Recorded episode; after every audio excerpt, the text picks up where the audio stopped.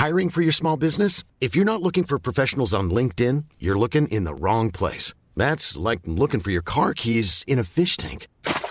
LinkedIn helps you hire professionals you can't find anywhere else, even those who aren't actively searching for a new job but might be open to the perfect role. In a given month, over 70% of LinkedIn users don't even visit other leading job sites. So start looking in the right place. With LinkedIn, you can hire professionals like a professional. Post your free job on linkedin.com slash people today.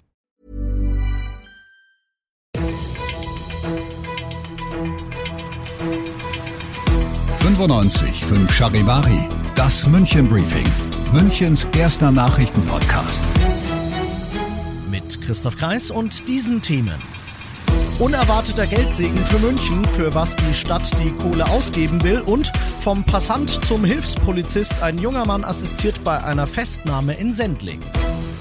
Freue mich sehr, dass du auch bei dieser neuen Ausgabe wieder reinhörst in diesem Nachrichtenpodcast. Da hörst du ja jeden Tag innerhalb von fünf Minuten alles von mir, was in München heute so wichtig war. Das gibt's dann jederzeit und überall an deiner Lieblingspodcast-Tankstelle oder immer um 17 und 18 Uhr im Radio. Stell dir vor, du findest einen Zwanni auf der Straße. Geiles Gefühl, ne? Und jetzt denk dir dieses Gefühl millionenfach verstärkt, dann weißt du ungefähr, wie sich Grüne und SPD im Münchner Stadtrat gerade fühlen müssen. Monatelang waren die davon ausgegangen, dass sie den Gürtel nächstes Jahr wegen Corona bedingt fehlender Einnahmen richtig, richtig eng schnallen müssen. Relativ unerwartet schaut die Steuereinnahmeprognose nur aber gar nicht mehr so düster aus. Statt knapp 270 Millionen Minus macht München nächstes Jahr knapp 270 Millionen plus, so die neueste Schätzung der Stadtkämmerei. Geilo, sagen sich Grüne und SPD da. Dann canceln wir als allererstes mal die an sich schon beschlossenen Personalkürzungen in den verschiedenen Referaten. Denn eine fixe Verwaltung hilft ja schließlich allen Münchnerinnen und Münchnern.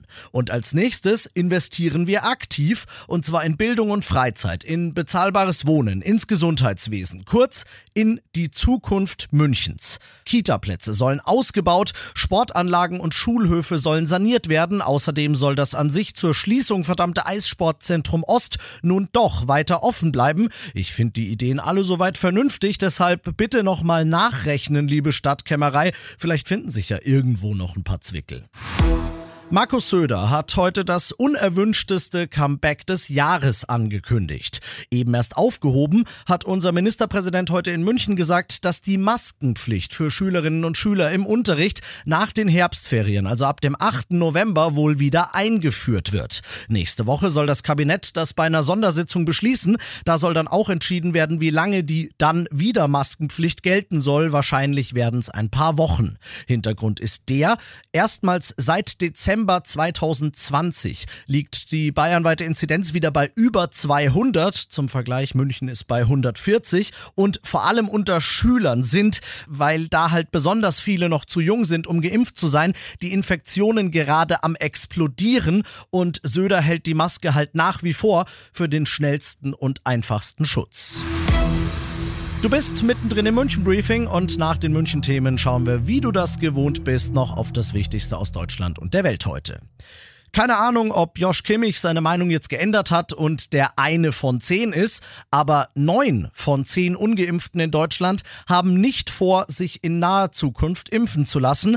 Zwei von drei wollen es partout gar nicht machen. Das hat eine neue Umfrage aus dem Bundesgesundheitsministerium ergeben. Charivari-Reporter Jan-Henner Reitze. Die Impfstoffe seien noch nicht ausreichend erprobt, ist das wichtigste Argument, das ungeimpfte nennen, die sich auch in nächster Zeit nicht impfen lassen wollen. Dicht gefolgt von den Argumenten, der Druck auf ungeimpfte sei zu groß und die Regierung insgesamt nicht ehrlich in Sachen Corona. Die Hoffnung, die Impfquote weiter zu erhöhen, damit Intensivstationen nicht wieder über die Grenzen ihrer Belastbarkeit gehen müssen, wird sich also wohl eher nicht erfüllen. Gleichzeitig werden in besonders betroffenen Landkreisen planbare Operationen schon wieder verschoben. Und das noch zum Schluss.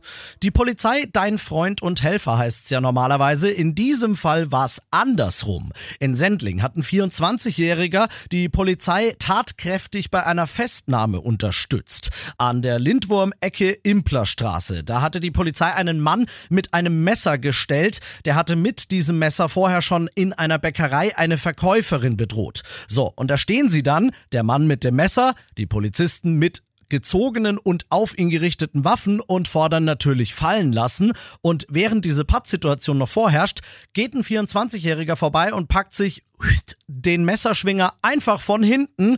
Mit dieser Hilfestellung haben die Polizisten den dann sehr problemlos festnehmen können. Ich lobe den Mut dieses 24-jährigen Passanten, gebe aber zu bedenken, das war schon auch risikoreich. Also überleg dir das vielleicht zweimal, wenn du auch hier im Podcast mal wegen sowas erwähnt werden willst. Ich bin Christoph Kreis. Ich wünsche dir einen schönen Feierabend.